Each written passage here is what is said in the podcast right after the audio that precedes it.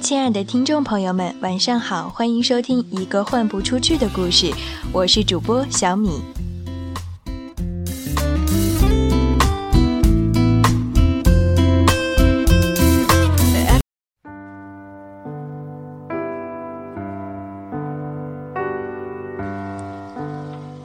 几乎所有第一次听我节目的人都会问我同一个问题：这真的是你的声音吗？说实话，对于这个问题，我很难解释清楚。我只能进行一次对比，比如说这句话，用日常的说话方式是这样的：在商务旅馆的餐室里，路易莎拆开当天收到的海外来信，和往常一样，她吃着牛排和土豆，外加一杯葡萄酒。但如果用朗诵或者说播音的方式来读这句话，就会变成这样：在商务旅馆的餐室里，路易莎拆开当天收到的海外来信，和往常一样，她吃着牛排和土豆，外加一杯葡萄酒。两种声音，都是真正属于我自己的声音。如果一直用假声来播音，那恐怕我会累死了。是不是声音可以化妆呢？也许可以这样形容。毕竟有朗诵感觉的人，会不自觉地根据不同的场景、不同的朗诵主题和内容，对自己的声音进行或多或少的修饰。但这种修饰，对于声音的改观却并不大。只能说是起到了一些锦上添花的作用。那么究竟是什么改变了我的声音呢？而且还能赋予我切换自如的天赋？首先要明确的一点是，朗诵和说话是完全不同的两回事。我们都知道，人的声音是由声带的张紧在气息的冲撞下震动。再经过喉、咽、口、鼻腔的共鸣发出来的。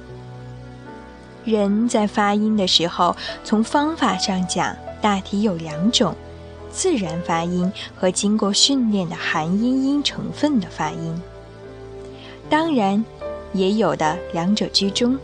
我觉得我自己是处于一个两者居中的状态，因为。对于播音而言，我并没有受过什么系统的训练。人在发音的时候，也就是通常说话的方法，是先拉紧声带，然后再用气流来冲击。这种发音方法的声带是主动的，但却比较容易累，很难得到咽腔的共鸣。因此，声音也会比较松软一些，缺乏一些金属感。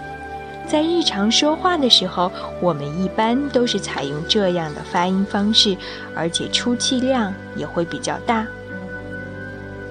而科学的发音方法，则是把声音浮在气上，声带的吸合是被动的。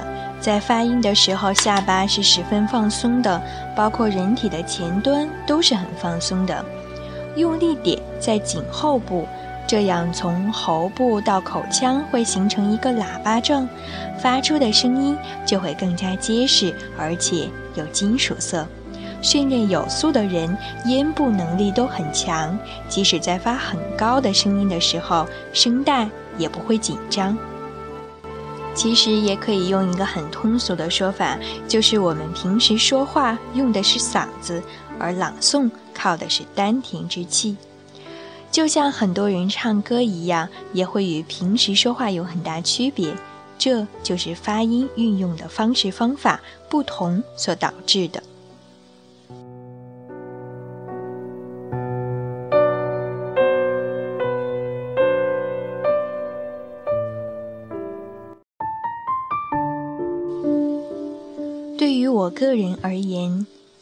没有受过专业的播音训练，在发音的方法上显然还是有很多不足的。不过我已经习惯在朗诵的时候自动切换成这样的说话方式，我也很享受另一种声音的自己，甚至，我觉得似乎只有在夜幕降临之时，我才更加习惯用这样的音色与听众对话。似乎在我的喉咙里藏着一个小魔鬼，只有在黑暗中才敢跑出来；又似乎它其实是一条热带鱼，只有潜入深海才得以自由。白天与黑夜，工作与生活，其实应该是完全不同的状态。有的人工作里有生活，黑夜里装着白日。把所有可能与不可能的事情都混为一谈，忙忙碌碌不得空隙。我呢，则非常享受变身的过程。白天，我或奔波于各种活动现场、发布会，或伏在办公室新闻中心码字写稿。到了晚上，我回到属于自己的世界里。我是一个可以放纵享受黑夜、守在电台一端的主播，又或者我会变成一位厨师，烹饪一顿令人垂涎的晚餐；或者我会变成一位画家，去无所顾忌的涂鸦；或者我也可以做一个歌唱家，在关着门的家中嘶吼；又或者，总之，在一个属于自我的空间里。我们永远有无数种可能。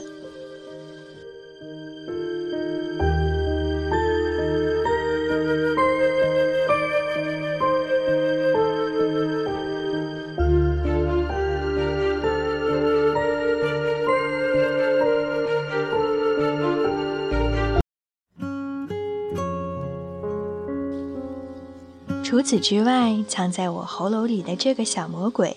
还是个任性的小家伙，他总是觉得一个人对于生活和艺术的态度应该是不同的，对生活柔软，对艺术激情。因此，每当黑夜给他舞台之时，他总能无所畏惧。其实，我是多么想念舞台啊！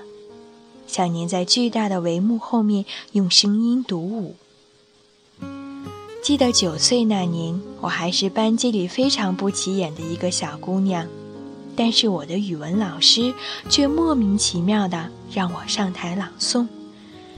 那应该是第一次实实在在的在众人面前发声，因为不清楚状况，甚至没有任何恐惧紧张的心理。当开口的一瞬间，我把自己也吓到了。我能感受到有一股汹涌的洪流从丹田之处喷薄出来，嘹亮的声响仿佛把凝固的寂静都撕开了一道狭长的口子。那是我第一次认识到自己的声音。如果不是老师的指派，我也许一辈子都无法认识到自己的声音。我也许一直会是一个慢声细语。温柔讲话的姑娘。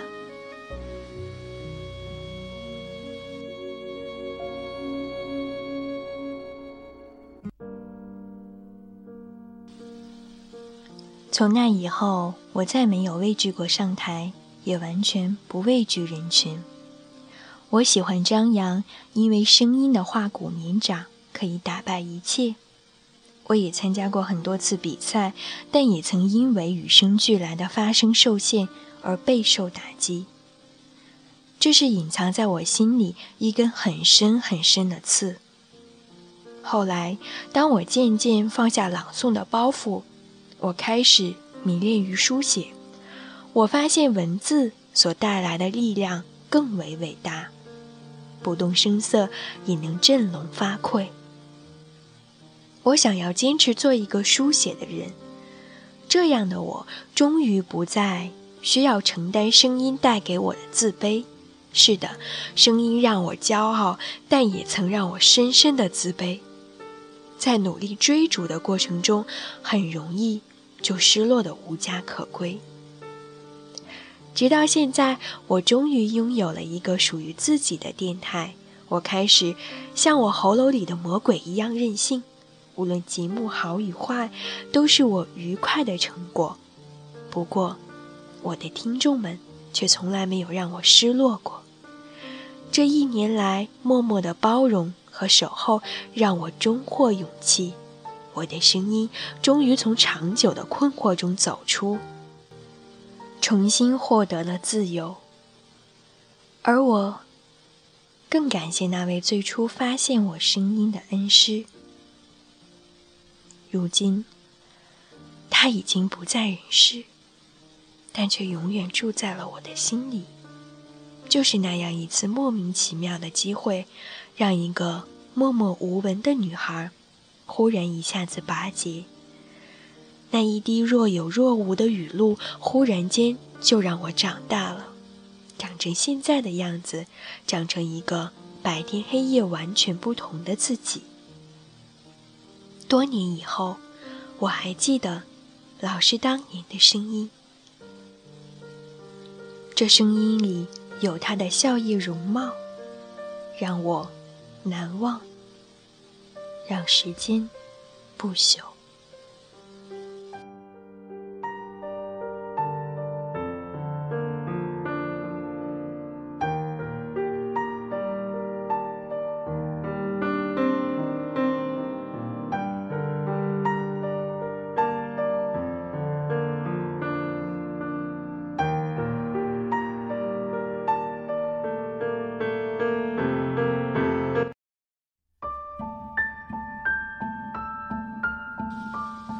亲爱的听众朋友们，感谢收听一个换不出去的故事。